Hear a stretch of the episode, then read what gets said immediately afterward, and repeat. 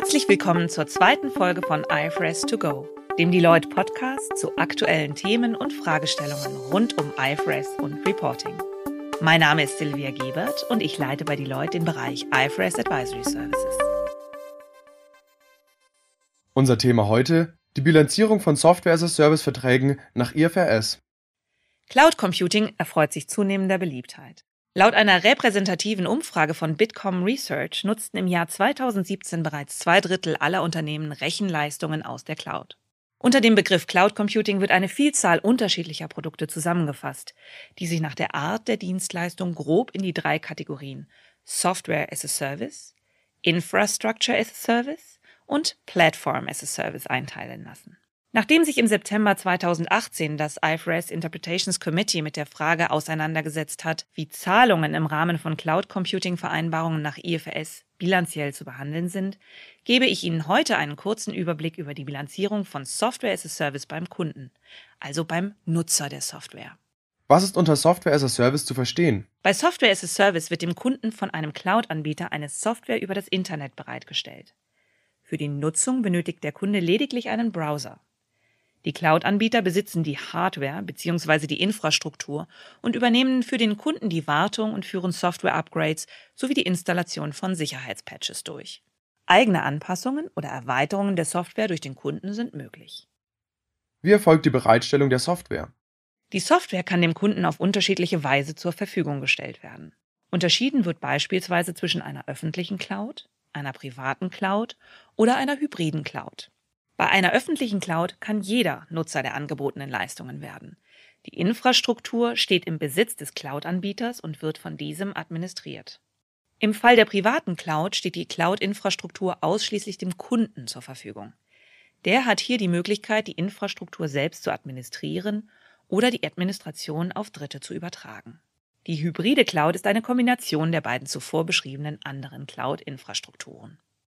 Wie ist ein Vertrag über Software as a Service zu beurteilen, der über eine öffentliche Cloud angeboten wird?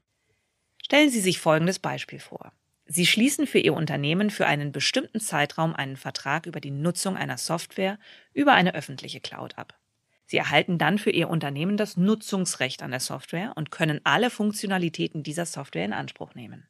Dafür müssen Sie keine weiteren Investitionen in eine spezifische Hardware leisten.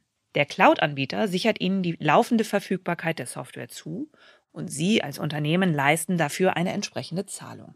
Es handelt sich hierbei bilanziell um ein Dauerschuldverhältnis, bei dem die gegenseitigen Leistungszusagen ausgeglichen sind. Ein Ansatz von Vermögenswerten oder Schulden scheidet grundsätzlich aus. Die Zahlungen sind als laufender Aufwand zu erfassen. Können derartige Verträge auch Leasingverhältnisse nach IFRS 16 darstellen? Nach IFRS 16 könnte es auf Seiten des Leasingnehmers für Dauerschuldverhältnisse zu einem Ansatz eines Nutzungsrechts und einer Verbindlichkeit für zukünftige Zahlungen kommen. Voraussetzung dafür wäre, dass das Nutzungsrecht an der Software im Anwendungsbereich von IFRS 16 liegt. IFRS 16 sieht grundsätzlich ein Wahlrecht für die Einbeziehung von Leasingvereinbarungen vor, die immaterielle Vermögenswerte betreffen. Allerdings darf es sich hierbei nicht um Lizenzvereinbarungen handeln. Software wird in der Regel über Lizenzen bezogen. Eine Anwendung des IFRS 16 ist daher nach derzeitigem Diskussionsstand für das zuvor skizzierte Beispiel ausgeschlossen. Kann bei diesen Vereinbarungen ein immaterieller Vermögenswert im Sinne des IAS 38 entstehen? Die Bilanzierung von Software fällt explizit in den Anwendungsbereich des IAS 38. Fraglich ist jedoch, ob im Fall von Software as a Service die Definition eines immateriellen Vermögenswerts im Sinne des IAS 38 erfüllt ist. Eine Software ist ein immaterieller Vermögenswert im Sinne des IAS 38, wenn sie identifizierbar ist. Dafür muss sie entweder separierbar oder über vertragliche Rechte identifizierbar sein. Der Kunde muss Verfügungsgewalt über den zukünftigen Nutzenzufluss haben und es muss ein tatsächlicher künftiger Nutzenzufluss für das bilanzierende Unternehmen existieren. Eine Separierbarkeit der Software ist zu verneinen. Allerdings kann die Software in der Regel über den Vertrag mit dem Cloud-Anbieter identifiziert werden. Ein Nachweis der Verfügungsgewalt durch den Kunden von Software as a Service dürfte jedoch problematisch sein. Dafür müsste der Kunde in der Lage sein, sich den künftigen wirtschaftlichen Nutzen aus der Software zu verschaffen oder den Zugriff Dritter zu beschränken. Letzteres ist bei einer öffentlichen Cloud nicht möglich. und der künftige wirtschaftliche Nutzen steht dem Kunden nur so lange zur Verfügung, wie der Cloud-Anbieter die Software zur Verfügung stellt. Bei typischen Software-as-a-Service-Verträgen dürfte mangels Verfügungsgewalt durch den Kunden die Definition eines immateriellen Vermögenswerts daher nicht erfüllt sein. Folglich wäre das eingangs skizzierte Beispiel in der Regel als Dienstleistungsvertrag, das heißt als Dauerschuldverhältnis abzubilden. Es sind aber in jedem Vertrag die Fakten des Einzelfalls zu würdigen. Wie sind Kosten für die Anpassung bzw. Ingangsetzung der Software zu behandeln?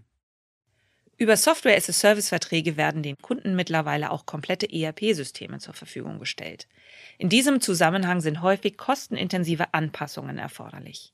Wie zuvor ausgeführt, werden Software-as-a-Service-Verträge jedoch in der Regel nicht als Vermögenswerte aktiviert. Eine Aktivierung nachträglicher Herstellungskosten nach EAS 3820 scheidet daher ebenfalls aus. Die Kosten sind vollständig aufwandswirksam zu erfassen. Allerdings ist auch hier im Einzelfall zu prüfen, ob gegebenenfalls ein eigenständiger immaterieller Vermögenswert geschaffen wurde. In den US GAAP wurde im August 2018 eine Änderung an ASC Subtopic 350-40 veröffentlicht, die vorsieht, dass derartige Aufwendungen unabhängig von der Aktivierungsfähigkeit der Software-as-a-Service-Vereinbarung zu aktivieren sind. Die IFRS enthalten keine derartigen Regelungen. Auch das IFRS Interpretations Committee hat sich im September 2018 nicht dazu geäußert. Ob es sich hierbei um eine Regelungslücke handelt, die über IAS 8 mit Hilfe der neuen US GAAP Vorschriften geschlossen werden kann, ist noch nicht geklärt. Der Fall zeigt aber, dass eine sachgerechte Einordnung der jeweiligen Verträge auch für weitergehende bilanzielle Fragestellungen Relevanz hat. Das IFRS Interpretations Committee hat in seiner September-Sitzung 2018 die bisherige Bilanzierung von Software-as-a-Service-Vereinbarungen als Dauerschuldverhältnis bestätigt und die existierenden IFRS zur Lösung dieser Bilanzierungssachverhalte als ausreichend angesehen. Ein immaterieller Vermögenswert kann bei Software-as-a-Service-Vereinbarungen nur dann vorliegen, wenn die Voraussetzungen an die Definition eines immateriellen Vermögenswerts erfüllt sind. Hier wird es wesentlich auf die Ausgestaltung des Vertrags im Einzelfall ankommen. Vielen Dank fürs Zuhören. Ich hoffe, Sie konnten aus dieser Folge einige hilfreiche Informationen mitnehmen. Wenn sie Ihnen gefallen hat, leiten Sie sie doch gerne weiter. Sie haben Fragen oder Anregungen? Ihr Feedback ist uns sehr wichtig. Kontaktieren Sie mich dazu gerne direkt. In der nächsten Folge werden wir Sie über wichtige Fragestellungen zum Jahresende informieren. Ich freue mich, wenn Sie wieder reinhören. Bis zum nächsten Mal.